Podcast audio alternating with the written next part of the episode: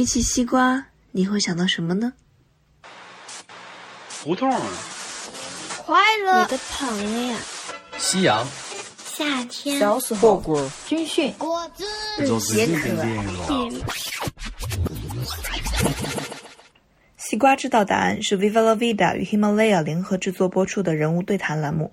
主持人小宁将邀请在各领域有所成就的年轻人作为嘉宾，聊一聊他们对自我和生命的探索及思考，为听众呈现同样年轻却别具一格的生命状态。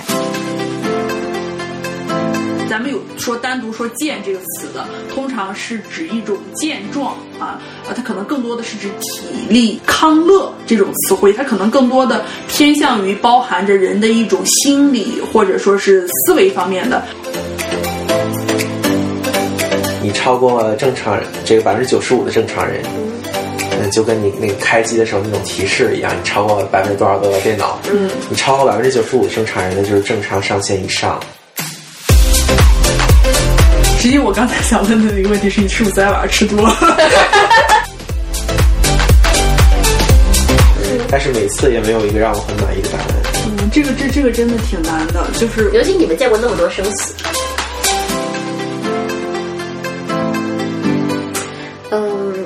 好，我们刚刚讲了很多共同点，哈，就我相信你们俩有一个想要这个寻找共同点的这个愿望，但是我现在想你们聊一聊，就先这个，呃，我们先融合一下，先从这个翘楚这儿问他们，就你觉得你对他们最怎么讲，就是不同意的这个观点，或者说最大的不理解是什么？因为你学了很多西方医学的东西，嗯，实际上更多的不能说是不理解，因为实际也理解为什么他们会那么做，但是可能从我们的角度上来说是不认同。虽然我嗯什么？嗯，就是呃，比比如说哈，比如说大家都觉得呃。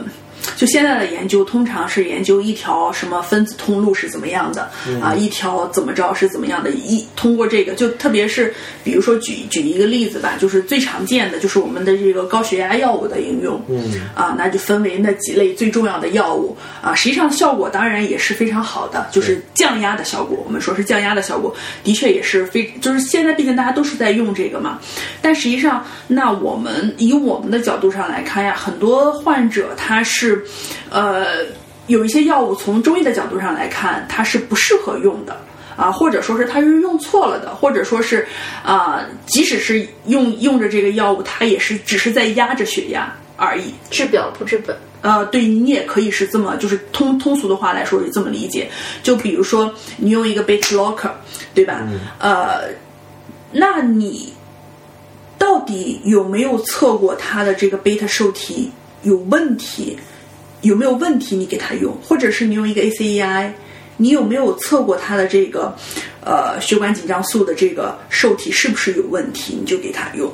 啊，或者说你给他用的是一个利尿剂，当然这个这个可能呃呃多数是在心衰的时候，你可能看到它有水肿啊，但有的时候你也会配合一定的呃这个去用。实际上它分了这么多类的药物，有了一线的药物，有了二线的药物，但是我觉得一定程度上它还是带有一定盲目性的用药。啊，或者说是现在的检测程度还没有到检测出一定要检测你的这个贝塔受体，或者检测到你的啥这种程度上，啊呃，但是从我们中医的角度上来看，这些药物实际也分寒热的属性的。就比如说地平类的药物啊，它用上去人的反应是脸红、头痛，然后可能是有牙龈的增增生，然后心率的增快。那这一类的药物在中医的认识里边，它是属于偏热的药物。那你认为地平类的药物跟苯妥英钠是一样的吗？他们俩，你刚才说的这些效应很像啊。对，是很像，但是它是有区，肯定是有区别。但是我比如说我们呃，不是说他们两个没有区别，而是说我们在运用的时候，假如说我们见到了一个本身就是面红、心率快、血压高、脾气急的这种人，这两类药物我们通常不倾向于选择了就。哦，就你你会去看一下他其他的这个方面，然后因此而去。我猜你们也会这么。他们会，我但是我想先听他说完。嗯，好，嗯，所以就是呃，实际上有的时候通常我觉得西医他在用一些药物的时候，更多的是根据病，比如说这个病它的一线用药是啥，二线用药是啥，或者它合并了某些症状的时候，合合并了某些疾病的时候，啊，我选择换药或者是怎么用用药啊，通常不是说根据患者本身的这个。啊，表现当然，呃，心率这个表现肯定是会用。你心率快的，你可能会用贝塔受体阻滞剂，对吧？这个可能是会，但是其他的一些表现，呃，可能他们并不是那么的关注。所以我觉得有时候一定程度上，对于这些药物的应用上来讲，呃，因为我们很多来找我们的病人，基本上他们都是用着西药的。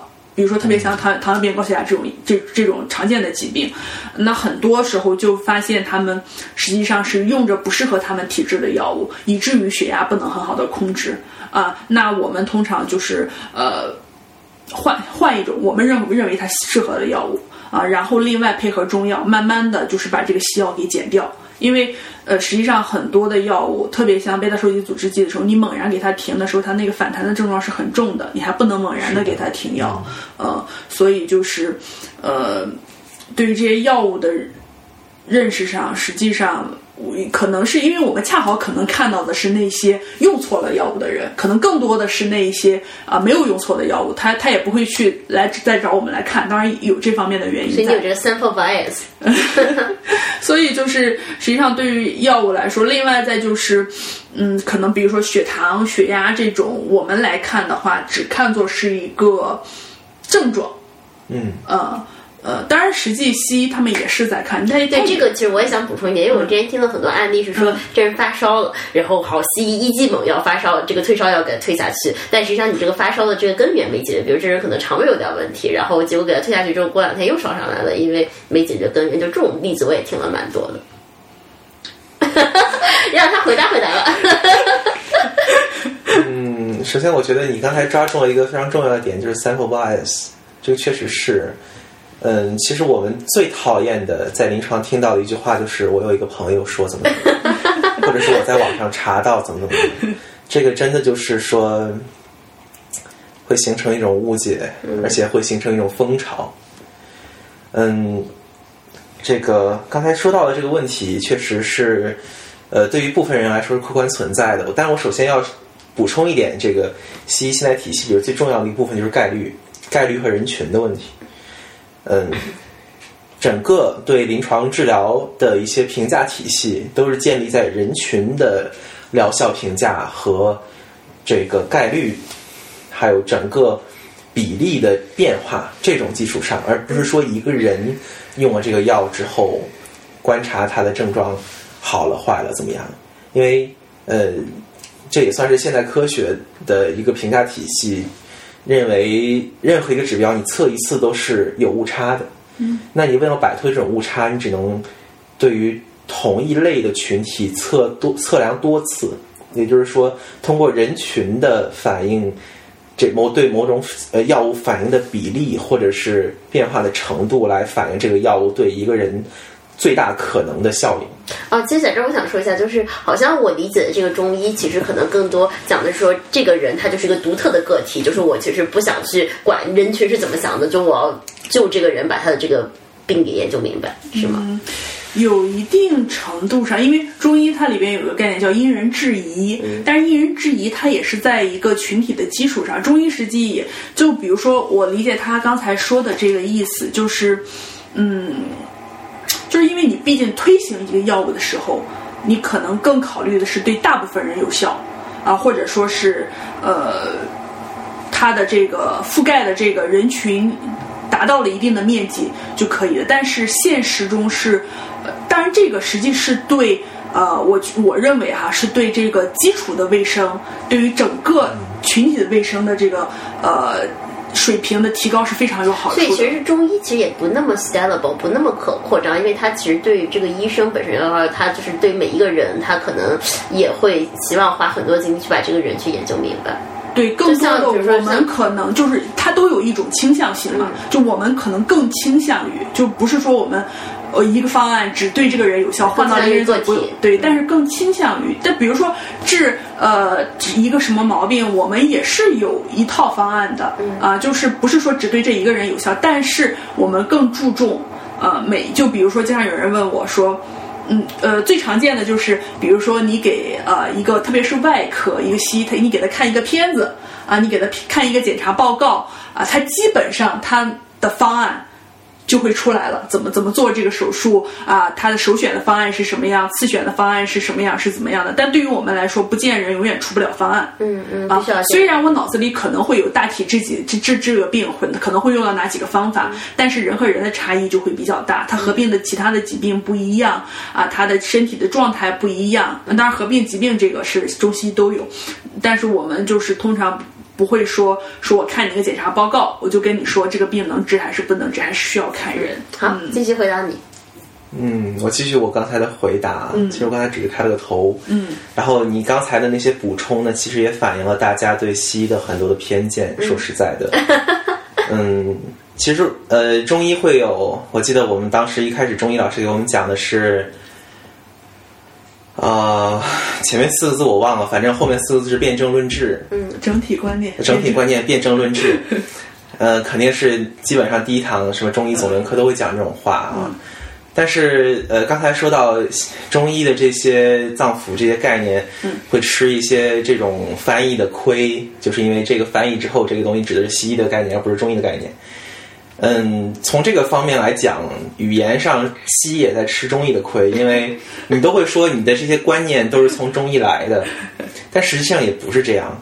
刚才我说到，那是确实是对治疗的评价是基于人群的，但是我从来没有说过，在具体给一个人制定治疗方案的时候只看指南。嗯，不是说人群应该怎么样，他就应该怎么样。嗯。嗯，刚才您说的那些呃高血压用药的案例，其实呃必须要承认，有的时候可能真的是用的不当。嗯，但是一个真正优秀的西医的医生，也应该发现这些问题，从而给他换药。所以这不是西医的问题，这可能就是一个这个人作为医生，医生他是一个人本身的一些，所以是 sample bias 啊。嗯，所以这东西就是中医可能也会出现相似的问题，当然跟西医是没关系。OK，嗯嗯，包括高血压啊，高血压这个事情，我们也不是说就是为了控制他的血压而控制他的血压，而是因为他的血压高到什么程度，合并了什么危险因素之后，他就会容易在比如说。在以后十年发生心脑血管事件的风险要比别人高多少多少，是通过大的人群去定他的风险分级，然后你你通过你观察他的血压怎么样、血糖怎么样，去知道他后面风险有多高。那风险越高，我们要给它越强的控制措施，而但你们不是说为了控制这个指标而控制这个指标。但你们会有一个治本的过程吗？就比如他血压为什么高？啊，这就提到刚才他所说的，为什要用贝塔 blocker 之前，为什么不测贝塔受体的活性？还有在用 ACE、ARB 类药物的时候，为什么不测 ACE 的活性？还有还有这个呃血管紧张素受体的活性，是因为用这些药物不意味着他们这些受体和酶有问题，而是说这些药物是它的靶点，然后作用这些靶点之后，调节它的功能，可能这些功能就会变得异常。确实是会变得跟正常人不一样，嗯，然后但它的效应呢，就是控制了它的血压、血糖之心率这些，从而改变了它的未来。对，它是改变了他的未来的预后。对，而不是说为了控制这个指标而控制这个指标，这是确实是一个误会。嗯，但是他刚才说的合理用药，呃，这个根据个人的情况，它的副副反应去改善改善它的用药方案和结构，这个我完全同意。嗯哦，所以其实我理解，因为我突然想起来，就是当时我发烧的时候，然后永发你就跟我讲说，就是。不怎么用吃药，你好好睡觉，对吧？多吃水果，多喝水就好了。然后，对，因为我记得我小时候，我一发烧，我得到的这个就是，我好赶紧吃个退烧药，然后赶紧给你，就甚至就是发烧比较给你打激素。呃，所以其实那个还是医生保，那个跟西医没有关系，那就是医生水平。对，其实就不应该。嗯嗯实际上，现在在基层很多的对于西医的，比如说抗生素、激素都是滥用的。嗯，所以其实跟西医本身的这个思想没有关系，只是这个医生没学到是这样而已。嗯，有这一方面，但是比如说，特别刚才提到了有有一点，中医可能是，当然其他的我都是赞同的，有一点是不赞同，就比如说刚才提到的这几个受体。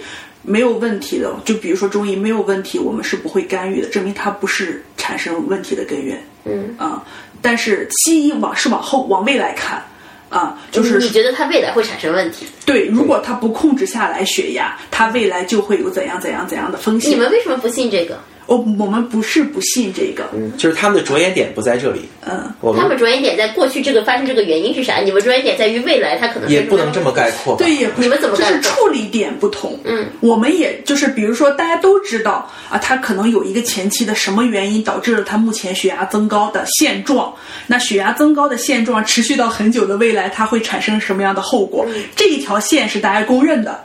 那你选择在哪个点上做处理是有差异的。你们是我们肯定是要往前倒，它到底是什么原因啊？哪里产生了紊乱？哪里产生了什么？呃，去去处理它。而他们来说是中间的这个环节上，我们发现了这么这么这么这么多的环节都可以影响到血压，他们在这些环节上都去给予干预。从某种程度上来说，这就是医学的现代西医学的非科学的部分，就是我们还没有把高血压往前的那个病因还原出来。就是在中医的体系里认为我们找到了，嗯，但是西医认为我们没还原不出来，或者是定不出来，所以才只能往未来看。哦，但你们定得出来，你们也会往前找。定得出来的我们就会找。嗯，所以定得出来那部分，其实你们是共通的。对，其实整个过程的想法都是共都是一样的想想要获，就是想要达到最终的结果也是一样的，但只不过处理的点或者说是考虑问题的方式，就是上有一定的差异。中医会看未来吗？会做这种 preventative 的工作？当然，当然会做了。就，呃，比如说像在呃很多医案里边记载了所谓的这些很很有经验，或者说是呃所谓的神医啊，他们是比如说就推断说你二十年后将要发生什么样的事情，你需要现在治疗但。是你们的这个着眼点还是会先以过去，先以这个治疗源为主，治疗点，治疗点，治疗点，然后这个之外你们才会看未来，而你而这个西医的可能倒不是说是一种无奈，我希望可能，比如说过了一百年，高血压的机理会完全阐释清楚，然后也也能测试出来这个人到底是哪一种，那可能就真的会针对性用药，比如说这个人就是贝塔。呃，受体还有整个交感神经的兴奋性增高，那他就应该用贝塔，嗯，或者是他整个这个呃血管紧张素，还有这个后面的呃整个 RAS 系统吧，嗯，哎都是有问题，奇他就会用 ACE-ARB。我比较好奇，就是有那种，比如说不是高血压，但是比如说探探出来机理的这个疾病，这个机理两边的机理是一样的吗？有不一样吧？举个例子，什么疾病是探究机理，然后你们也会往往过去看，然后中医也会往过去看，但是可能治疗感染性疾病，举个例子，举一个可能我我们听众也能懂的例子，骨肌的一些疾病吧，嗯，就几个他们。对应正骨，我们对应康复，或者是手术，这个是我觉得是对应的最清楚的了，已经。感染性的能对应吗？因为这个大家的感知会比较强。这种自己谁是谁没得过？你是年轻人。嗯，是感染性疾病来讲，那西医发现的是这个病原微生物导致的这种疾病他们可，能叫伊犁之气，对，他就去杀死这个，嗯，不管是杀死或者改变它的活性，或者改变它其他的，总之是限制它。病毒性感冒，啊、对，呃，病，呃，举了一个错误 不能这么针对啊！你要是伊犁之气对应病毒性感冒，那我就对不上。那你要是说对应上整个传染病大类，啊可以，啊比如说整个呼吸道传染病大类，好，那就呼吸道传染病大类。包括其实是呃，现代西医叫伤寒的是伤寒沙门氏菌的一种肠道感染，但是他们的伤对我们的伤寒是完全是两两码事儿。那这样这样这样，呃，COVID 这个能那个研究明白了吧？这 COVID 机理研究明白了吧？没有啊，没没有吗？要你们是哪 是某种儿病毒是哪儿的小道消息给了你这样的信息？看我这里中国的防控措施太好了。啊，OK，OK，好，我理解。那那相当于这个某一种呼吸道传染疾病的，对于西医来说，你就是有具体的这个病原体，对吧？对于中医来说，那这个是不是病邪？不也就是一个类病原体的这么一个概念？对对，只不过我们不称之为病原体，那就是还是一一个一个道理。嗯嗯，就比如说呃呃，实际它不能，因为它不能完全对应，因为它。就体系不同，你怎么能？但是它有有相似的，就比如说，呃呃，有很多呃嗯，就比如中医里边，在温病里边，温病可能很多探讨的是呃感染性疾病，然后它主要以发热为主表现的这这一类感染性疾病，它里边就分什么冬温、春温、秋燥等等，它是根据季节来分。然后是为什么根据季节来分？因为他发现在这个季节最容易出现这种。啊，感染性疾病的，就是用现在的语言来描述吧，它就是一个感染性疾病的过程。那就比如说冬温这个吧，就是冬季它出现了温病的表现，它应该也是感受了一个，我们叫它感受了这个在冬天感受了这个温邪，或者说是它，呃，也有也有推，也也有因为。他他发现他在冬天的时候没有直接感受，所以也有也有这个医家推测的说他是在之前，比如说他是在呃什么呃秋天夏天啊感受了这个邪气一直伏藏在这儿，到了冬天他才发出病来啊。总之他后来描述的一些这种高热呀、头痛呀，甚至出现神昏的这种表现，实际上呃很很大程度上就是有其中的很一类，实际是和西医里边的这个呃。脑膜炎双球杆菌的感染是吧？双球瘤脑啊，呃，有相似的地方，但是我们没有办法说，呃，冬温等于这个，或者说是冬温都是这个，嗯，还是体系不同。对对。而且你确实无法穿越到那个时代，问问他，他到底记得那个病人是什么？嗯嗯嗯。像那种描述的特别清楚的，大概知道啊，就是心衰肝硬化的这种太少了。哦，不，实际是很多的。真的，实际真的是很多的，只不过中医人有有很多哈，中医人里边他们。标榜自己是铁杆中医，是纯中医，就是拒绝这种划拒拒绝这种划等号的过程。对，拒绝划等号，甚至他都不去学西医的知识。所以他其实可以划等号，但他们自己拒绝，为了有这么一个有有沟通的可能性。OK，嗯，就是他不一定说非得是划等号，但是他有沟通的可能性，因为我们描述的是同一个都是在人体上产生的疾病，所以他有沟通的。那有的人是拒绝沟通的，有的人是拒绝性。其实很有可能，就比如说，如果这个一个特别水平。高的中医和一个特别水平高的这个西医，他们其实不能说看病的方式是一样，但其实可能得出很多结论可能是相似的，都有这个可能。应对应该会好，有发给你机会了，该你这个呃提问题了，或者你觉得你最不能理解或你最不同意的观点对于中医是什么？嗯，我最不能同意的观点，其实两个方两主要是两点吧。第一点就是。不可重复性这件事儿，就是我觉得同样的一个病，嗯，其实它应该有一个标准方案的加减，嗯，当然就是呃，我我粗浅的学过一点中医，里面也会知道有什么白虎汤症、承气汤症，然后就会用这个整个这个方药，然后再去加减一些东西，嗯，去对应它，会是有这样的过程。但是，嗯，似乎嗯，对于大多数的病来说，不是。对于某一个病有一种标准的方案，这个是让我很困惑的一点。嗯，第二点呢，就是人体这样的一个很复杂的系统，嗯，可能是你未知深度、未知边界的一个这样的一个让你摸不到边的系统，嗯，你却试图用有限的因有限的因子的组合，嗯，来解释这个系统几乎无限的变化，嗯，我觉得这是一个不可能完成的事情。西医到现代现代西医学的发展，嗯，就是在于可以说是直面了这种绝望，所以，嗯，从哲学上的绝对的归一化，转向了知识，通过知积累知识来建构体系这样的一个过程，嗯，所以我觉得是不是这样的一个希望在。有限的这个构建系统下去解释这个看似无限的人体的变化，是否是一个过于理想的一个设计？嗯嗯，主要是这两点。嗯，回应一下。那就先说第一个，呃，实际上这我觉得也是很多人他不愿意承认中医或者不相信中医的一个很大的原因，因为这他们都是有实证精神、有呃科学理念的这样的一类人，恰恰是这这一类人，他们不相信中医啊，就是说他们可能在科学研究上非常有思路、非常有想法、非常承认现代科学研究的方法，他们认为中医你这个东西实在是太不可信了。就比如说我们看一篇论文，他写的里边这个实验方法，我如果拿来做不能重复，觉得你这个论文简直就是造假啊。他实际就是这样一个想法，嗯，但实际上在中医这个里边，我们就比如说我们实际上不管是从古代的课本上来讲，就是啊、或者说是现代的，因为古代比如说到清代就有一部书叫《医宗金鉴》啊，那它实际就是古代的医生的教科书。啊，那现在我们呢？我们也也也编了叫中医内科学啊，中医妇科学、中医儿科学，它也是有这个课本在的。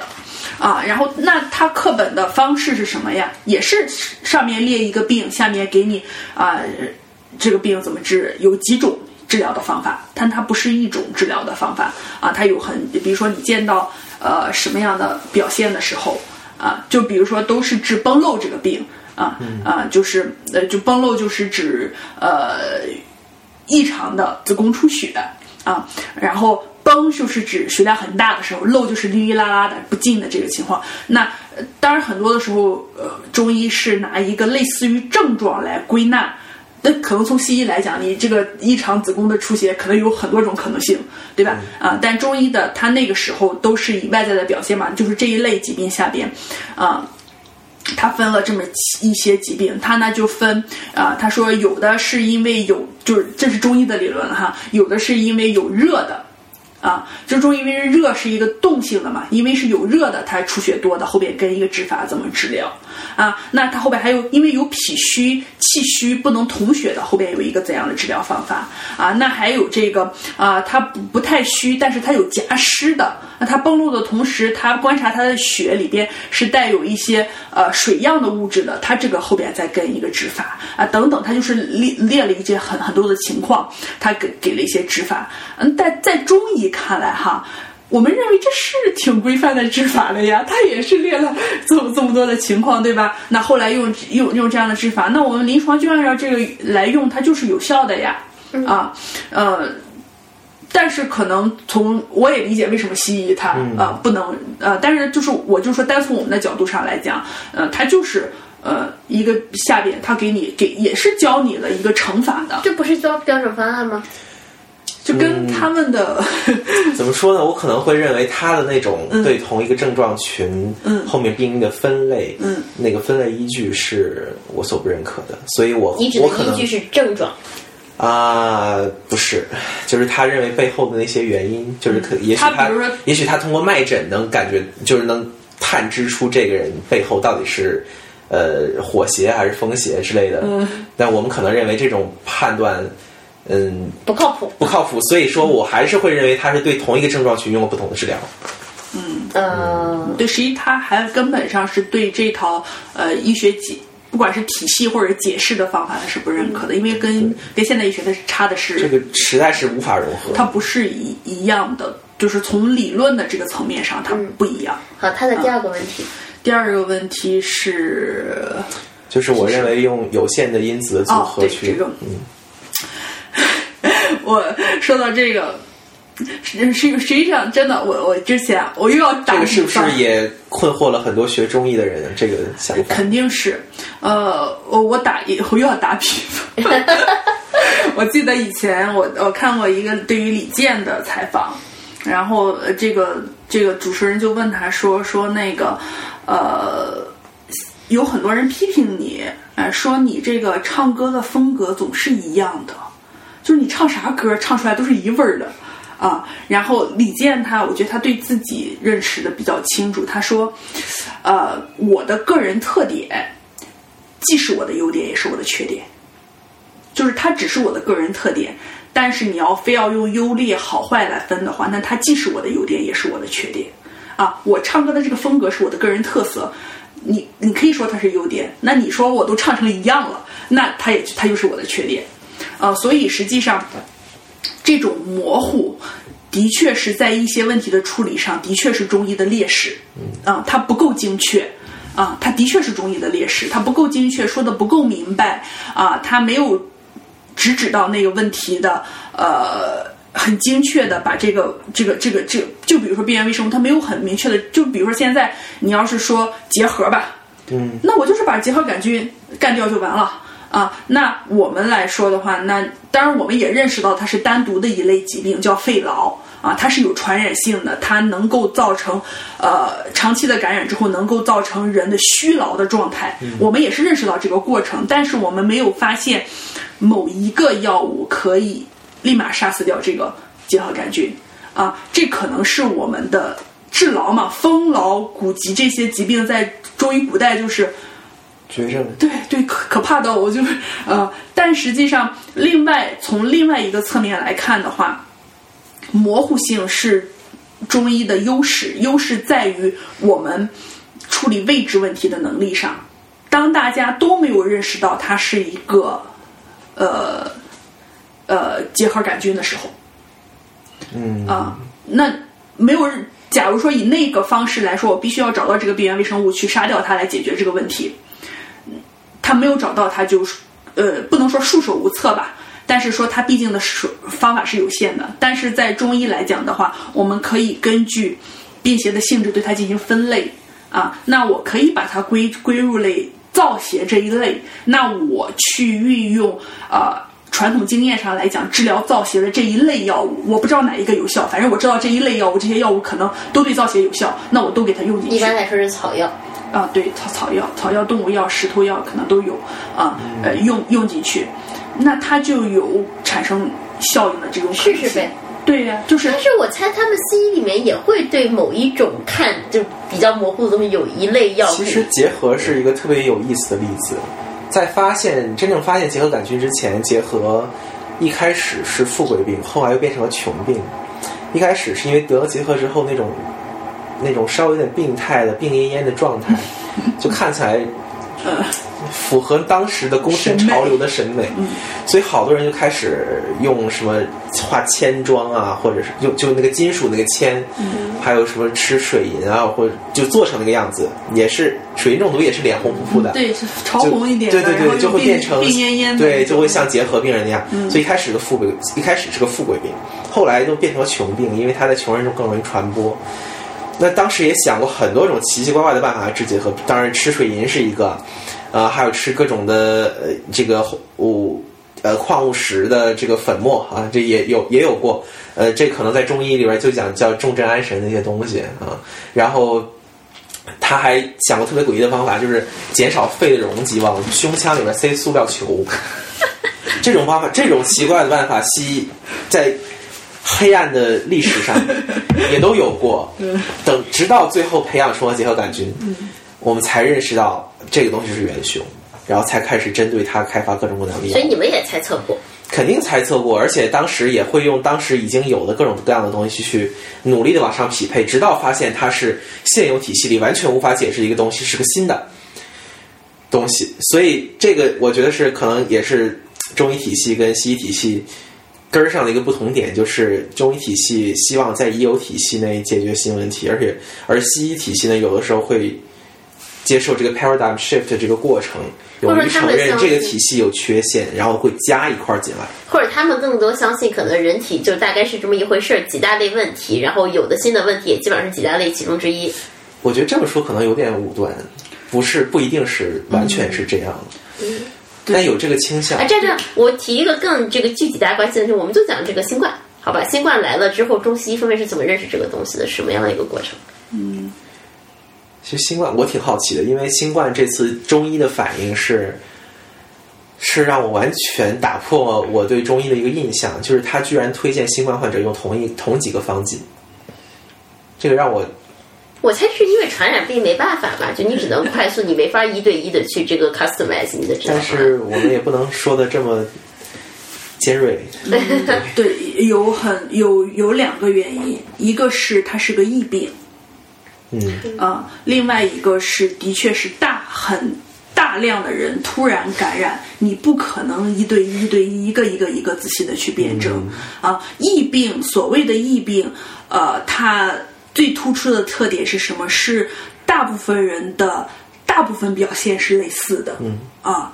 那那以我们中医来看，你的只要是外在表现大部分是类似的，那我们不管是从辩证、从病因判断上来讲，它就是一类的。嗯，那我们可能倾向的主要的用药就是一致的。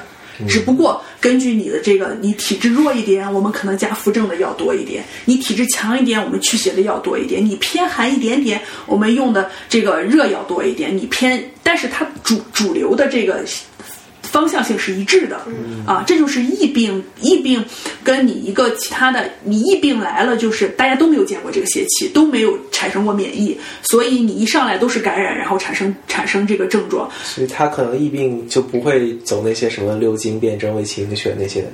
也可以用那个去变，但主要的是你的表现也是一致的。你表现一致的话，你用那些变辩证去变出来是一样的。啊可能入到哪个经也差不多。对对，它只要表现，因为我们最看重的就是患者的临床表现，他表现出来了什么样的症状，这是我们最看重的东西，因为我们是要基于这个去进行分析的啊。所以另外一个就是像小明刚才说的，在古代的那有疫病流行的时候，不都是街上什么什么那种熬大锅的药去分嘛？因为你。没有那么多的人力啊、物力、财力去给一个大夫对着一个病人看，那是不可能的。基于它是一个类似的表现，加上大量的人群同时患病，所以就是有一个基本方，然后普遍的采取类似的药物，尽快的给这些人服上。但你们依然还是会把这个新冠这个新病放到你们已有的体系里面？当然是是什么体系？当时放的时候，呃，当时放现在出的这个呃最主要的这个方子，呃，主要还是伤寒的方子。啊、主要还出自《伤寒论》的这个方子，但它不是一个方子，它是多个方子的一个合方。嗯啊，因为当时大家普遍认为，可能倾向于它是一个偏于寒湿性质的邪气它。还是麻黄汤为主呃，对，有麻黄汤的成分，但是它可能是呃麻杏石甘汤，就是在麻黄啊，那嗯这个我们比较熟。嗯，对，就是在寒的基础上又有一热，它就是散寒又加清热啊，然后再它可能里边还合了这个小青龙汤或者射干麻黄，有没有射干麻黄汤之类的？反正是以麻黄，肯定是麻黄是一个主药，然后另外也有清热的药物。我听说这次，我听说这次中医治的还是挺成功，帮中医翻了个身。但是始终也没有拿出来特别强的证据，所以就搞得很尴尬。现在有点，所以就是呃，现在就是现代医学最高的就是这个循证医学嘛，是吧？对，啊因为你这次反正又是同样的病，又用了同样的汤剂，嗯，其实正好是个机会，但结果到现在也没有出来，就很奇怪。什么意思？就是到现在也没有出来一个循证的证据。他们这次要特别好的机会。什么叫循证？哦，要数据，数据要证明。对，嗯，证明证就是证据，证明你要拿出你的证据。咱们就不说西医关注那些指标，就说它多长时间好。嗯，这个事儿都为什么拿不出来？但实际上，以我不知道，可能是没有在顶级期刊上发，或者是其他的医学原因。但是整个在，呃我不知，但是可能许多细节我们不是非常清楚啊。整个在呃武汉的时候，那个方舱医院中医接管的里边是，呃，它的转重症率。啊、然后转成重重症的，然后它的死亡的，它这些实际都是低的。是，但是它就缺一个安慰剂对照。你看，就是 他就是你看，就是完全两个体系。对他们要要求这样的研究方法要求这个东西。他们的研究方法固定在但。是你们知道，就是在这种情况下，你就算西医你也拿拿不了安慰剂啊！你而还还是你们真的会这么做？因为他们在做不同药物的那个，但是你如果知道这个东西是没有用的，在非实验条件下、纯临床情境下，你是不应该给病人用安慰剂的，这是西医的伦理。对，所以我就想问你，那你们也做不到呀？那我不能，但是但是这样的话，并不能说服我这个这副汤药比白水更好用。明白这个意思吗？那我们可以这样吗？比如说中医和西医治的，然后中医的这个，呃，比如说这个转正率就更低，那我可以说明中医更有那你得让病人自己分辨不出来这两个东西。对比如说，你把中药也做成这种棕糊棕棕色的汤剂，你把西药也做成这种棕色的汤剂，让它分不出来。啊，他们还担心还心理作用。明白，所以不，这个心理作用用是真的很强。我上个月管了一个是是特别强的。我上个月管了一个很神奇的病人，他其实就是用中医的话叫癔症，就是神经官能症，就是心理因素导致的。这个人我就给他推了一针葡萄糖酸钙，因为你其实应该没有任何作用，但是去去去暗示他说这东西特别贵，特别好。推完之后他就好了，这就是安慰剂效应，它并不明白它并不可以忽略。嗯嗯但是可是新冠它不是疫病，新冠是一个，就是这些病人是确确实实的新冠病人。你们西医怎么去认知新冠？那我猜你们也会把它放到一个现有的体系里面去吧，也是肺病嘛，是吗？肺炎。对，肺炎，嗯，那你们依它然是个病毒性肺炎？嘛，嗯，就是间质性肺炎。嗯，那你们觉得哪一部分是所谓你刚刚讲的，就是未知的，然后你必须去新的认识和就是你没有真正能攻击这个，目前没有出任何一个药物可以有效的杀灭新冠病毒本体。嗯，结核药现在有了，可以直接干掉结核菌。现在没有任何一个药能有效的直接杀灭新冠病毒，那就说明就是干掉它的同时，可能也会干掉一些健康的。不是不是没有干掉他的，就没干掉他。连干到现在这个医学调教，就是来了这么一个新的病毒，都不知道怎么干掉它。对，就我我们认为，比如说我们能看到，你现在也能观察病毒了，对吧？能看到它的这个什么 RNA whatever。但是这这个这个事情就是说，你培养皿的情况跟人体的情况是完全不可不可同日而语。但你也能看到它结合了哪我就一个受说一个极端的例子，这个这个培养皿打的时候，我一枪把它崩了，我我说枪对新冠病毒有效，那枪打到人体里会怎么样？嗯，那消毒水在这个这个空间消毒上对新冠病毒有效，创。创都说了可以打到血管里，你敢打吗？这完全是两回事儿。嗯，所以其实进了人体之后，就咱就不说某个咱们不能提及名字的院士说板蓝根，在人家一句话假话都没说，人家说的是在实验室条件下板蓝根可以抑制新冠病毒，没问题。这个东西你加到培养基里边儿，你什么东西都死了。那么高渗的一个一个溶液，杂质还那么多，但是还指定个牌子，然后就买空了。我相信，就是不管是中西医，没有一个人认为板蓝根能预防新冠病毒的。哎，我想听听你们说你们对这个健康和这个所谓这个病的理解，因为我之前听过一种说法，大概意思是说说这个我们人体非常强大。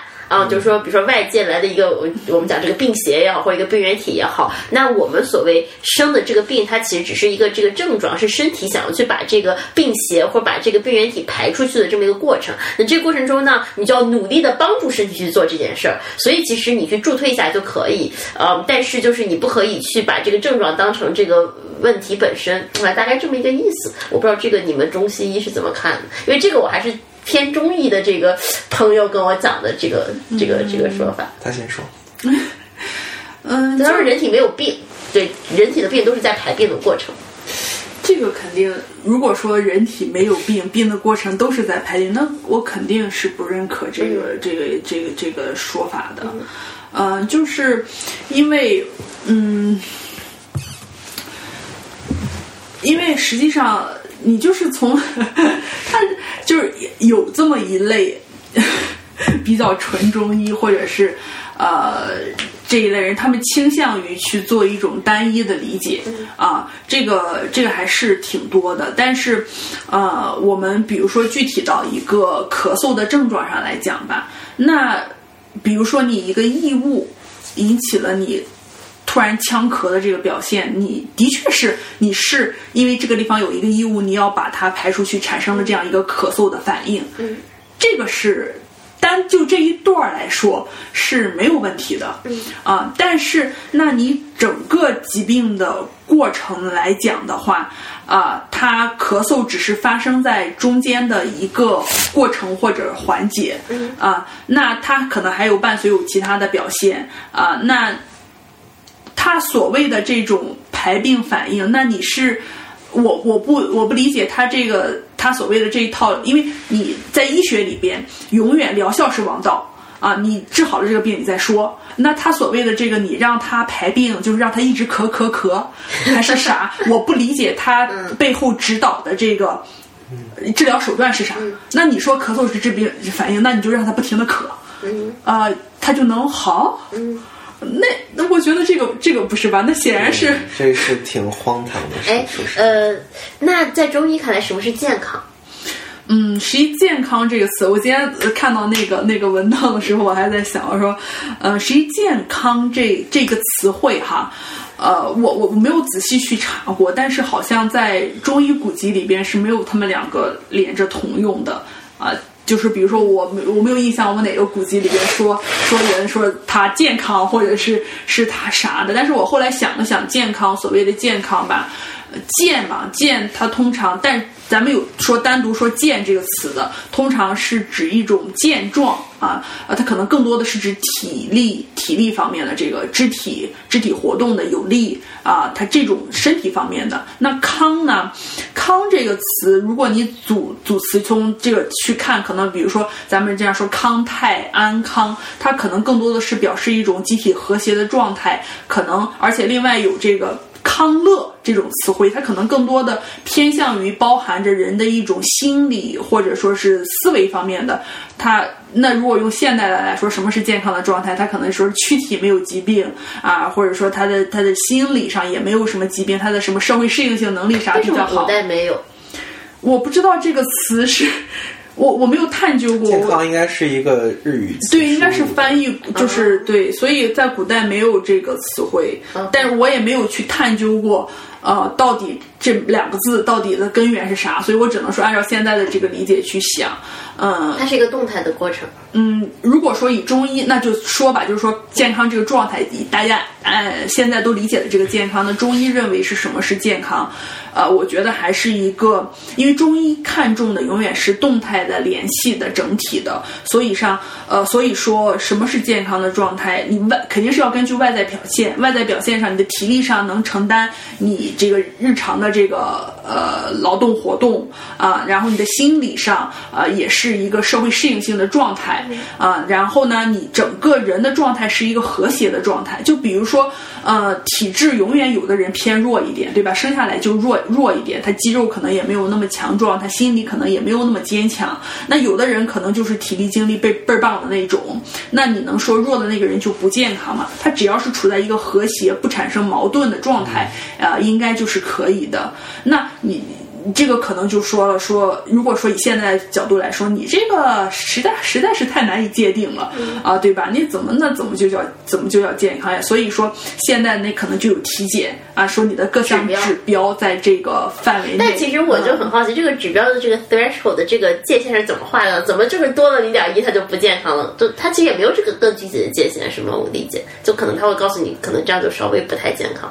嗯，实际它也是一个综合判断的过程。永远，我觉得西医他们永远也不是说看一个指标就就给你就给你说怎么着。就比如说，有的指标可能也是高一点点，但是你综合判断这个人的病史，这个人其他的指标的情况，可能他是个异常的。但是你在综合另外一个人身上，你可能判断他的病史，判断他这这高一点点，就是就不一定是。就是可能是他就是那个百分之九十五可信区间以外的 那群人，这大多数的正常值都是人群正常值，就是说可能你超过了正常这个百分之九十五的正常人，嗯，就跟你那个开机的时候那种提示一样，你超过百分之多少个电脑，嗯，你超过百分之九十五的正常人，那就是正常上限以上，嗯，那可能就给你画一个向上的箭头。哦，所以这个这个这个 threshold 的这个来，其实是从这个人大多数是常模。就是人群正常人群给你划定一个百分之五到百分之九十度范围，而这个正常不正常是他通过这个病症的表现去判断。对，比如说有些人，嗯，就说这个怎么说呢？有些人可能这个熬一趟夜。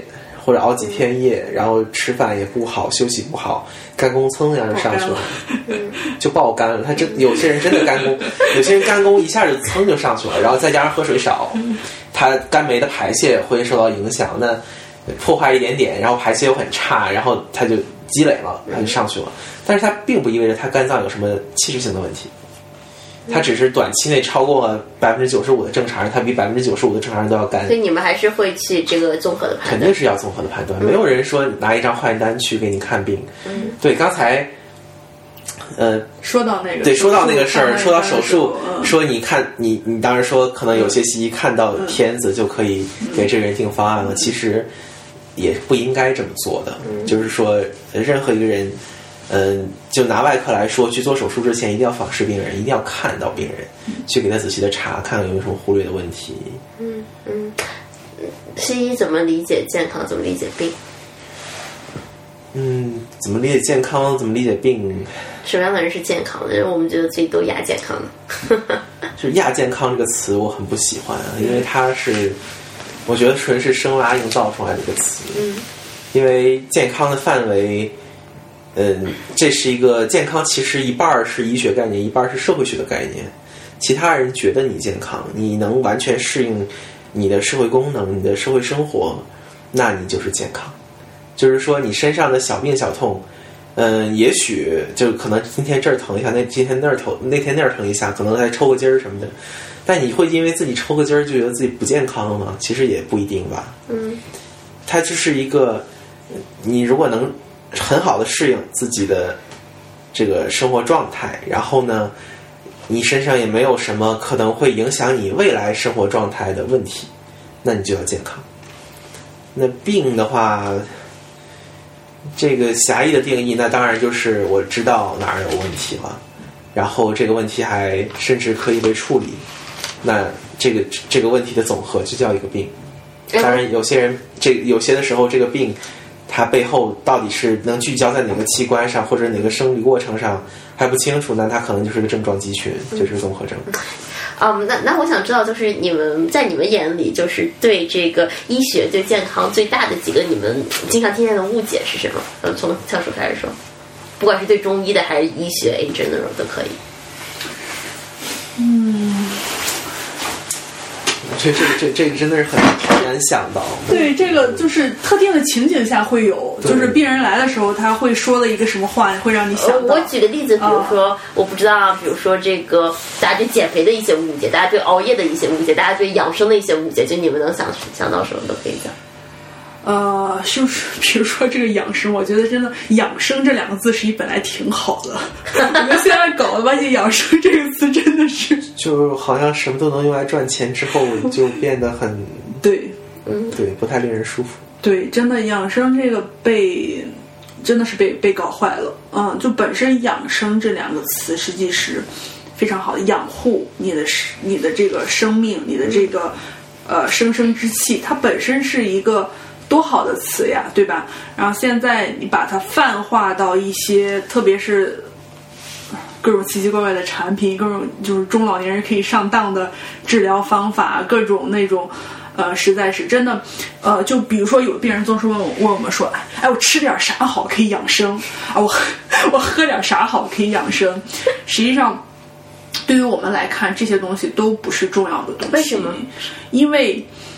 你吃点啥，喝点啥，通常他们指的是我喝点啥花茶啊，是吧？我泡点啥东西，我喝点啥代茶饮，这些东西它不是一个，你可以说它类似于锦上添花的那种东西，或者说它甚至用错了，连什么都不是。那怎么养？真正的养生，实际上人他生病，无非就是一个是躯体上的，呃，一个是躯体本本身，比如说。它有时候有时候很难区分哈，就是我们举个例子说，你受一个外伤，啊，你刀子把你的手划破了，啊，这种物理性的创伤，这个的话，呃，基除了说是自己有意愿那样去做的人，你误伤的这种，它基本算是一个躯体的问题，对吧？啊，那你就是这种的话，你对它的处理就是，呃，一个是你这次伤口要养好，对吧？另外就是你平常生活中应当小心啊，不去这种。外伤的啊，这个就是张仲景他在病因里边归类的时候就说，这种筋韧重受房室这一类的所伤，你就应当是规避它，是你最好的方法。啊，对吧？当然有了问题之后，你再去治疗它，这是一个。然后另外呢，剩下的一类，多数的人生的疾病都是和他的生活习惯是有关系的，是和他的精神、情绪、心理状态是有关系的。对我这个其实特别想问问你们哈，就是说我们现在人这个生活的这个平时的这个节奏，它就是挺不健康的。我觉得每天压力都挺大的，然后非得熬夜，然后对吧？然后睡觉也很少，晚上还吃宵夜。就这个情况下，因为工作没办法嘛，我们怎么能够尽量做到健康的生活？我就没听听懂你刚才说的这些，怎么就是工作没办法？这就是大普通人人的想法对呀。熬夜吃宵夜跟你工作有什么关系吗？对吧？那你晚上就是可以早睡早起啊，然后其实你睡得少也少一少一点没有关系，一天一个人可能习惯的话睡六个小时甚至五个小时也能很清醒，只要你规律就可以。嗯，呃，呃就讲几个这样吧，就怎么怎么就可以，就是规律就可以。是需要睡几个小时？你们俩都可以说，这个这个话就让我们很难说，这个为什么？很难说因。为无法标准化嘛。对，也可以这么说，嗯而且就是简单的概括容易产生误解。嗯，OK，那我问一些，那我说一些我之前的这个误解啊，因为我最近得到一些不知道算什么样的医学知识啊，比如说我之前从小到大这个接触的这个，反正可能也是生活习惯哈，就是说呃，你要你要多吃饭，你要吃也不是多吃饭，你要吃够饭，对吧？吃不同的这个呃种类这个饭，而且你三餐要按时吃，因为你的什么这个胃的这个酸分泌这个那个。那我现在得到这知识就是你饿了才吃，因为你的身体会给你很明显的信号。那我到底应该怎么吃呢？因为比如我举个例子啊，我我可能早上起来不饿，那我吃不吃东西，对吧？或者说，比如说我晚上我突然半夜我饿了，我吃不吃东西？因为呃，比如说早上起来，我记得之前好像翘楚跟我讲过，说这个呃早上起来有一个固定的胃酸分泌的时间，你就算不饿，你最好也吃点东西。那晚上吃，我晚上饿了，那我想吃宵夜，我身体给我发信号了，那我这就会想说，不行啊，我晚上要让我的这个呃消化系统休息一下。但是我还有工作啊，我得吃宵夜啊。对，那这个是我怎么判断呢？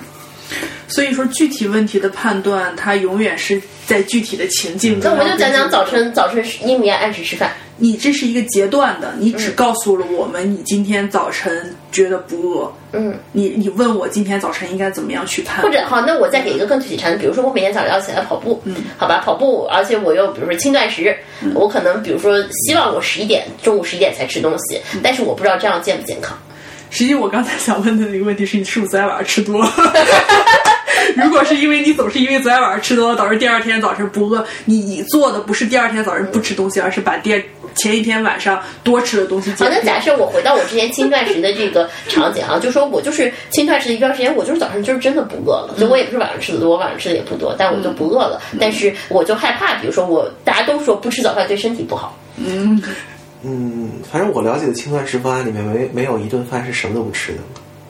嗯，就因为我要控制在六个小时之内嘛，比如说十一点到晚上的这个五点，对吧？那我早上还我这样 OK 吗？可以吗？就我早上不吃东西，一直到十一点我才开始吃第一顿饭其实建议你早上吃，而晚上不吃，啊？为什么？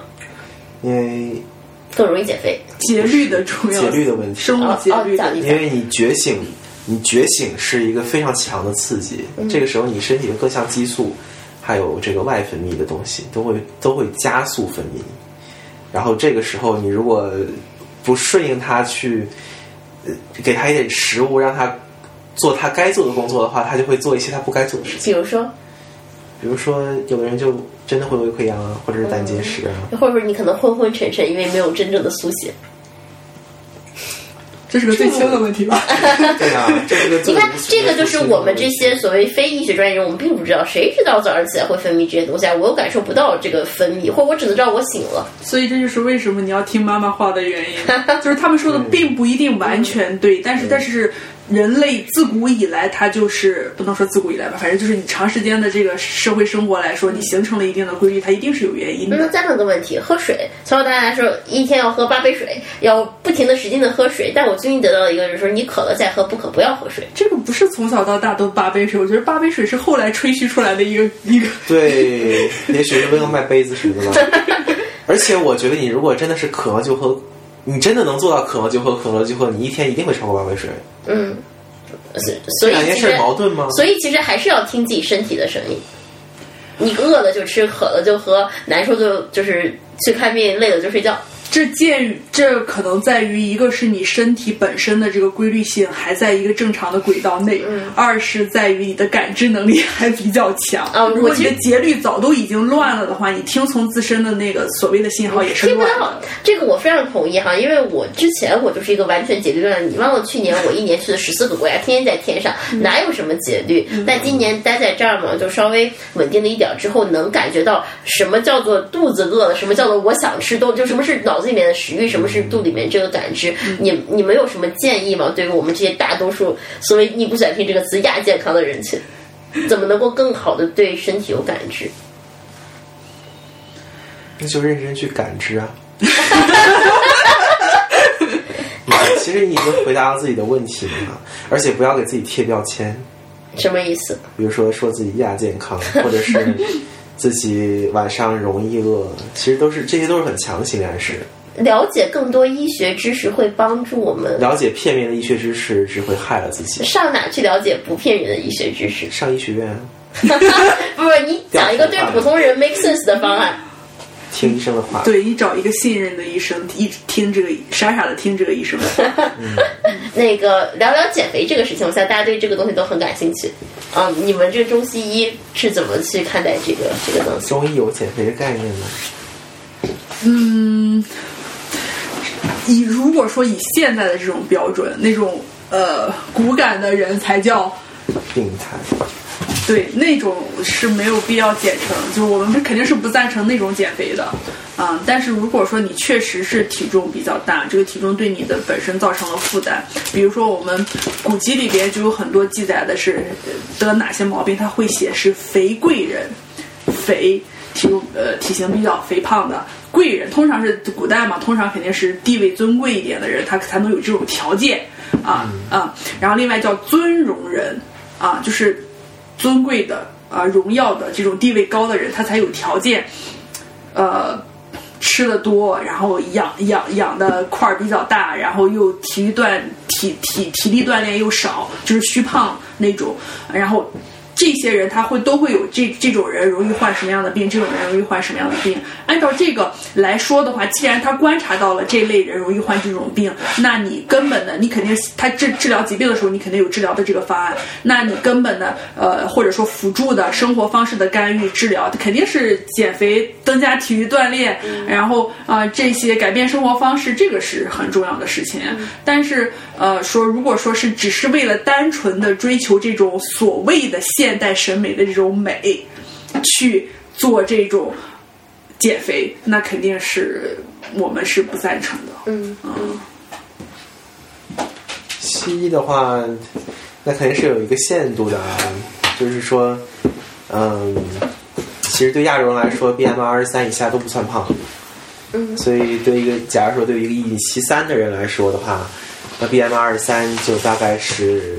六十九七十千克左右，你在这个范围以下都不就医学上来说是不能叫自己胖的。嗯，然后，但是你会发现很多人可能看起来不胖，但他的那个体脂率还是很高的，内脏脂肪其实很多。是，但是那就是不健康了，对吧？是，嗯，怎么说呢？BMI 这个指标设计之初就是为了有一个方面的指标来反映体脂率，所以说体脂率确实是反映他肥胖。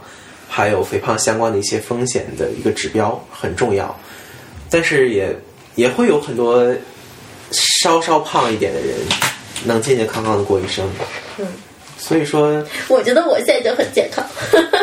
你记得吗？前两天我给你看我那指标，我那个什么甘油什么什么那个值，啊，那那个低是好事儿。对呀，嗯，因为你，但是但我现在体脂率依然很高。其实总怎么说呢，就是。嗯，三十多呢。年轻的时候多攒一攒，让自己发胖的空间总是没有坏处的。嗯，但是你也没有必要攒到自己 BMI 到了十九，然后体脂率到了百分之十。你这样的话，女生肯定会绝经的。嗯嗯，确实，对吧？嗯。或者卵巢早衰的，或者怎么样，肯定会有影响。所以，其实，在这个医学层面上来看，所谓这个肥胖，这个很你很难达到一个肥胖的这个程度。肥胖也是一个社会学属性非常强的一个词，嗯，对吧？它绝对不是一个客观医学概念。不同年代，这个词的定义啊、内涵啊、外延都会变化。嗯，你们有特别赞同的减肥方法吗？比如大家流行的这个什么原始人饮食、什么生酮饮食、什么轻断食。这些概念都不是中医概念，所以我来我来先说吧。嗯，生酮是特别流行啊，然后很多健身的人都在吃，因为它的原理就是，嗯，尽量让你的身体不用糖。嗯，因为糖转化成脂肪，在所有你能摄入的营养素里面效率是最高的，所以，生酮饮食总的来说就是不让你的身体吃到糖，就这个原理，用酮体去替代糖。但是生酮饮食最大的两个缺陷，一它会影响你脑力劳动、思考的效率，因为大脑是特别喜欢糖的，而不是酮体。肌肉还是可以用酮体的，其他器官也都还可以，但大脑特别喜欢糖，所以你在吃生酮饮食，尤其长期的时候，你会觉得自己笨笨，这是一定的。第二是会有酮感冒的感觉，因为酮体作用于身体的肌肉也好、肝脏也好，甚至呃或者是其他身体其他部分也好，就会有一种流感的症状，会有肌痛，嗯，有的时候会有乏力，这种这种这些感觉，而且可能嘴里的味道不太好闻，像烂苹果。嗯嗯嗯，如果你不能忍受这些，呃，然后你又不是那种特别想要增肌的那种意愿的话，我觉得其实是不是很必要的？对，嗯。而且它，你如果自己吃的不是特别恰当的话，还是会有一些危险。嗯，我就记得我生酮可能就是会就是会傻，脑子就是会变慢。傻呀，因为你的脑子就想到糖，嗯，而且那个时候你会无比的想吃糖，想吃但他们说很多人一段时间之后就适应了。我猜不同减的话，对不同对呀、的他就是觉得自己稍微傻一点没关系，那就叫适应呀，但是我猜可能有些人人真的更适应生酮，有些人不那么适应，对吧？会有这差别。会有的，嗯。轻断食呢？轻断食应该一样的原理吧？轻断食不是完全一样的。嗯嗯，说起来它就更复杂，涉及到很多很多方面的代谢。嗯但总的来说，轻断食还是一个很不错的方法。但是光轻断食不运动肯定不行，轻断食也肯定要和运动结合起来，效果会比较好。嗯然后它也需要正确的热卡的评估。轻断食不意味着，呃，你要在每天不断食的日子里面限制热卡。嗯就轻呃，你如果说的是不是那种限时间限制性进食，而说的是轻断食方案的话，一般一周里面可能只有两到三天是断的。嗯，你指的断是真的什么都不一一餐不是啊，不是啊，就是这一天的热量摄入大概是其他日子的四分之一左右，哦，这叫轻断食。它最大的问题就是，嗯，这个累积时间之后，你会有一些微量元素缺乏，所以一定要注意这个膳食补充剂要吃好。嗯然后不要在轻断食的那一天做剧烈运动，要不然你的肌肉的消意外的就额外的消耗会特别的多，嗯你肌肉会白，就其他日子好好练起来的肌肉，那一两天全都消下去了，嗯嗯会这样。嗯嗯。这可能这两个方案是目前最流行的吧，嗯，我印象中，因为我那我就不知道我这个叫什么名了哈，反正就是那个十六八和十八六的那个方案，就是吃六个小时或者吃八个小时，剩下那是嗯，这个就叫时间限制性进食。时间对对，我采采取的是这这个方案目前其实没有特别强的证据，嗯，就是说，首先它确实能减轻一些体重，但是哎，你吃的少了，至少你晚上对呀、就是说你不知道它是热卡对直接是热卡限制造成的结果，还是说真的跟时间有关系。嗯第二是它确实可以在限制时时间限制进食的这段时间内改善一些代谢指标，但这些代谢指标是不是只是表象？它到底会不会影响预后？目前都没有证据。我确实发现，就是因为你们知道，我就是正儿八经减肥，可能减了四五个月吧，就减的其实挺慢的。然后过程中，因为我也不敢减的太快，因为我有段时间真的是饿自己，饿到就是晚上我就走路都要晕倒那种。那段时间就是真的月经会出问题，然后包括那段时间，就整个人就是我中医的朋友会看到我就说这个万一这个就都快没有卖了，对。然后但是我会发现这种呃后面慢慢调整嘛，我其实是在这个过程中，我慢慢对自己身体有更明显的感知，因为你只有走到了极端，就是你真的就是已经那样，然后你又知道之前是什么状态，你。后面你知道什么是真正的饿了，但后面慢慢稍微健康一点减之后，就是我每天也吃足够的东西，但是我运动量也还蛮大的。呃，现在虽然减的很慢哈，但是其实不太反弹。你看我过去两个礼拜我吃了那么那么多东西，就狂吃，其实体重也就长得就是不太多。我猜这应该是相对比较健康的方式。我现在是这样，就是基本上每天我晚上其实也吃饭了，但是我反正能不吃米饭这种精致碳水，我能不吃我就不吃，面包什么都尽量避免吧，因为我觉得那个东西还是有点罪恶。但除此之外，肉呀什么的，什么比如说像玉米这种稍微粗粮点的东西，还是会吃的。嗯，对，然后可能每天得跑步四十五分钟是必须的，跳舞、普拉提可能每天都会做一种这样子。就是这样的养成健康的生活习惯之后，就其实有的时候你就没有必要刻意的去想这个指标，它也会慢慢降下来。我确实发现是个生活习惯的问题，因为之前更多有的这个感觉就是说，我桌上这个东西我一定要把它全吃完，对吧？然后你从小的教育，从小我我我能吃半碗饭，我妈一定会喂两碗饭，啊、所以你会有这个习惯，就是你不管身体饿不饿，你想的是你是不是要把这个东西清理掉。包括我会发现，我从小吃甜的东西哈，就是我其实。呃，我我发现哈，什么叫贵族式饮食？就你知道那些法餐那么贵，可它只有很小一点，它就是让你为了去品尝这个食物的味道。可是我从小接触到教育是，哇，你喜欢吃，唰，你吃十份。对我觉得习惯上其实还是有挺多改变但。是法餐它的油脂含量也很高，所以它 它真的是饱腹感很强。你生那一套下来真的很撑。嗯，那不完全是为了品尝味道。啊，但很多东西其实确实是生活习惯的问题。所以，其实你生活习惯调调整了之后，不光是减肥，其实你养生很多各问题都方面你都解决了。会好，嗯，就是你可能关注的点在于我体重有没有下降，嗯但实际上你各个方面都会有所改善，嗯，实际上真的最重要的是观念，嗯是就像咱们这个 CPU 的呃，咱们这个这这台电脑它装的那个 CPU 是最重要的，你的观念决定了你的行为，嗯。啊，就比如说我们认为这个东西好，我们就会这样去做，但是我们以前不知道这样做是不对的、不好的，所以你改了观念之后，你下面一系列的东西都会变，那你观念接下来跟着的就是你的习惯，嗯。啊，是一改一个习惯，形成一个习惯，真的还挺难的。我是一个从小没有运动习惯的人，就是真的是我觉得现在去形成一个习惯真的很难。我现在可能坚持了能有一个多月啊，但是你就是能感觉到是那种每天你要花十分钟说服自己啊，做心理建设，我今天要去运动了，今天要去运动了。嗯哦，这个我其实特别能体会，因为我现在跑步快第一百天了，我大概。最难的时候，因为前十天我这个精神很足，你就想要做这事，其实就是大概在第二十天到四十天之间。那个时候我真的每天不是十分钟，那个时候我每天早上起来就至少得做半个小时心理建设，但是那段时间一定要熬过来。就到现在，就是你让我不运动，我都不舒服，我都不行。这就是习惯。但是还有一点就是，你确实得找到一个你自己舒服的运动方式对。就比如说，我之前踩椭圆仪，那个时候我还是就是对自己特别狠，我心率一定要踩到一百六十五以上我才爽。但我现在想，我不知道这个医学上怎么看，但我现在觉得那个时候其实挺难受的。现在我其实大概踩到一百五左右，我也能坚持下来。我一边看剧一边踩，我这个踩的过程就很快乐，我每天就愿意去踩。嗯其实一百五跟一百六十五的心率也没有差太多。你那时间，你要是哦但我感受坚持不了多久，然后一百五十能坚持很久，那也就补回来了。但我其实想知道，这个对心脏会有危害吗？就是我太高，一百一百七以下是不是都 OK？一百七以下一般都 OK，但是你还是要注意自己的症状。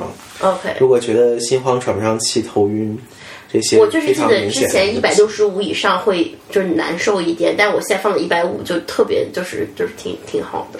对，最后一个问题，如果你们两个各自就是是画一幅画来回答这个问题，你的生命是什么？会怎么画？你有想好吗？其实他一开始搞开始搞这个项目的时候，我就想过好几次，但是每次也没有一个让我很满意的答案。嗯，这个这这个真的挺难的，就是尤其你们见过那么多生死，其实生死倒不太会影响我对生活的看法。对，它是你，你得把一种你对生活抽象的理解，或者说你综合你，你得融汇成一个具象的表达方式。这个还是挺挺挺难，挺是挺难挺难，是挺难的。嗯，我之前有想过一个，但是那个那个是描述一下画面，我们会帮你画出来。哦，那太好了。呃，我不确定，因为那个是当时我有一个场景，就是当时一个场景是这样，是是我我当时在想啊，你你有时候总是在剖析自己的时候，你会剖析到你的家庭，然后有时候在想我爸爸妈妈的这个关系，然后我就发现，实际上就是说夫妻或者说他们嗯呃，或者说你公司里边的一一两个合作者吧，或者是几个合作者，到后来的话，它实际上是一种，我当时形成的那个意象就是是树，但是这不是一棵。我们普通意义上笔直的、挺拔的，啊、完全非常健康的树，而它可能是歪脖子的，啊、可能这个地方还长了个鹰瘤的，啊，呃，还有另外一棵树，它们两个是相互支撑着去成长的，啊，就是说在后来实际上你可能已经是不分你我的那个状态，就是你你的你用你的优点撑着我的缺点，我用我的优点撑着你的缺点，所以上所以说对于我我来说啊，可能是因为我后来的职业选择，我没有去读博士，我也没有选择去体制里边啊，我最终选择了跟着我老师去做这个事情。一个是我认可我老师他。呃，他的这个理念啊，他他他这个医馆名字叫慈方，它是慈悲为本，方便为门，就是你的心念上是要慈悲，你的手段上是要方便啊，去解决问题。那。最终，实际我中间实际也有一阶段不是非常明确，我人生要做什么样的事情。到后来，就特别是疫情期间，呃，然后我就现在是定期就会回家回家一趟，然后基本上回家一趟，一天可能也要看个呃将近十个病人这种。在青岛，对，在青岛。然后但可能大多数就是一开始是从亲戚开始，后来慢慢的变成父母的朋友、朋友的朋友是这个样子。我就觉得，呃，一开始我自己在。北京生活的时候，我并没有一种，呃，是一种很独立，是很独立。你可以没有任何人打扰你做自己想做的事情，啊，但是你也没有一种被需要、明确的被需要、被依靠，呃的这样一种关系。然后当当我回到青岛去啊，经历了这几个月这样的事情的时候，我觉得我是一个被需要的人啊，然后好像。呃，以因为我本身不是一个性格非常开朗或者说广交朋友的人，我不是那样的人，我可能朋友，呃，就寥寥无几，就是那么几个人啊。然后我第一次感觉到了，呃，以我为中心的一个网在展开，啊，就是我我因为我有这方面的呃。你不管教的技术也好，专长也好，呃，你能帮别人去解决问题，自然有人就会因为你而连接成一种关系。然后我现在觉得，呃，这种关系，这种被需要和这种，就让我非常的喜欢。所以我最终形成那种意向，就是我可能是那棵树，但是我。不一定是一棵笔直挺拔、非常好看的树，但我是一棵被需要的树。但我是一棵被需要的树，我的旁边可能还缠着别的藤啊，可能肩膀上还站着小鸟，可能下面有很多的落叶，落叶腐烂了之后啊，可能还会滋养别的东西啊。也许我现在不是很长、非常粗的一棵树，我可能影响的范围非常小啊，但是正是因为我能从我身边的人去改变他们，去帮助他们，去一点一滴的。呃，去解决他们的问题，可能我形成的我会越长越粗，然后我，嗯，身上呃依赖的东西可能会也会越来越多，然后它可能会慢慢啊形成的一种生态的系统，就是这种感觉让我觉得非常的幸福。起码，呃，我现在的感觉就是，虽然，嗯，从整个人类的来说，每一个人的出生并没有什么意义啊，就是。真的是你不增加什么，不减少什么，但是你对于你个人的这个而言，你对于你周围的关系而言，你是一个有意义的。我们所以才会不断的去追寻人生的意义到底是什么样子的。所以我觉得，起码我找到了我人生这一段的意义。虽然它，呃，可能不比在三甲医院里边工作啊，不比在研究机构里边工作，你可能也不比那些科学家，他们可能最终发现了一个什么，然后可能甚至改变了全人类的那种那种。但是我是觉。觉得我能做的，从点点滴滴的去改变，从我身边的人来改变，从，呃，特别是你最亲近的，就是幼吾幼以及人之幼，老吾老以以及人之老嘛。你你能从最身边的人去改变，我觉得，呃，这起码这一阶段还是让我产生幸福感的。虽然我觉得可能就是这个东西，就是人生永永远是就是未知战、变动、未知，呃，和变化是是永恒的啊，所以我们才会。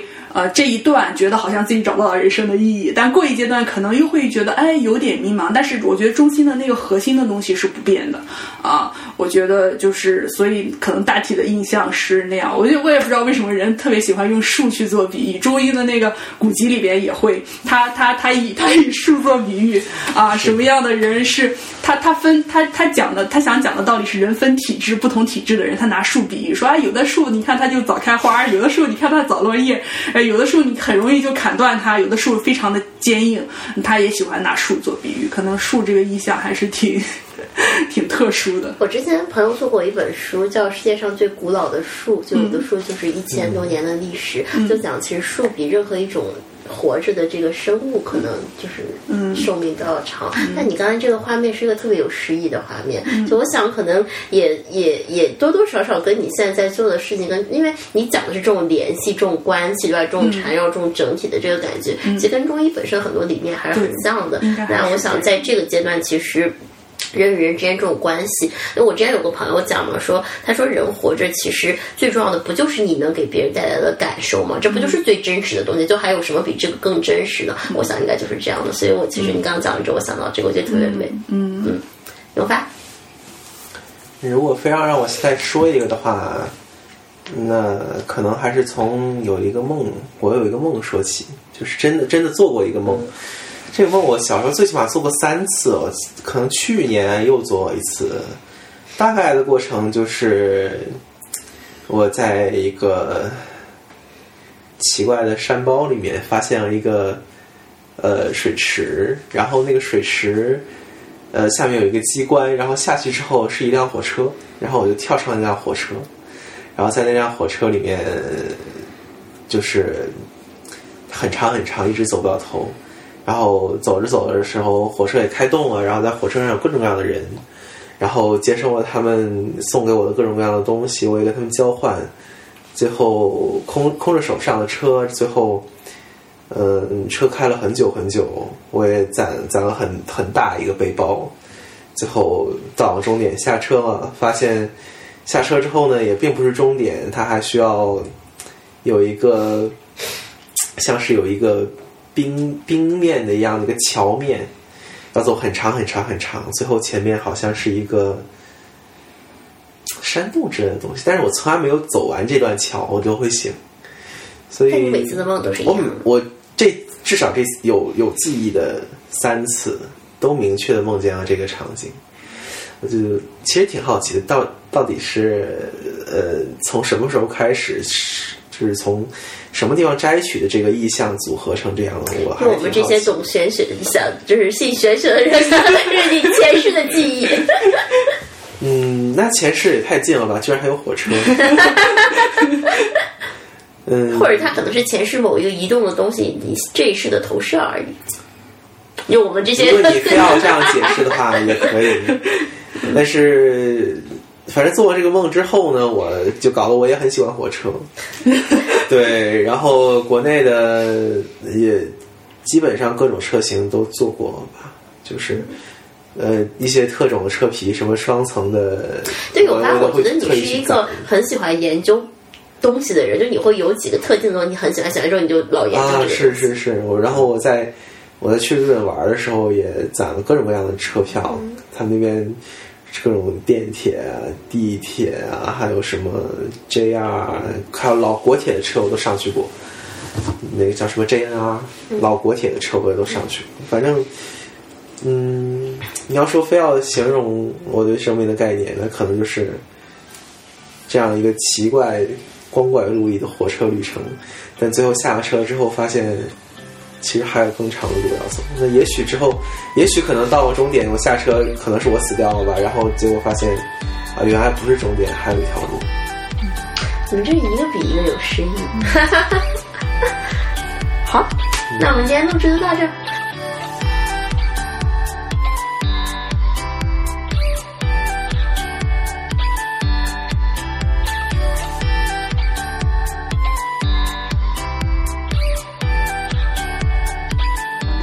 节目由黑姆拉雅联合制作播出。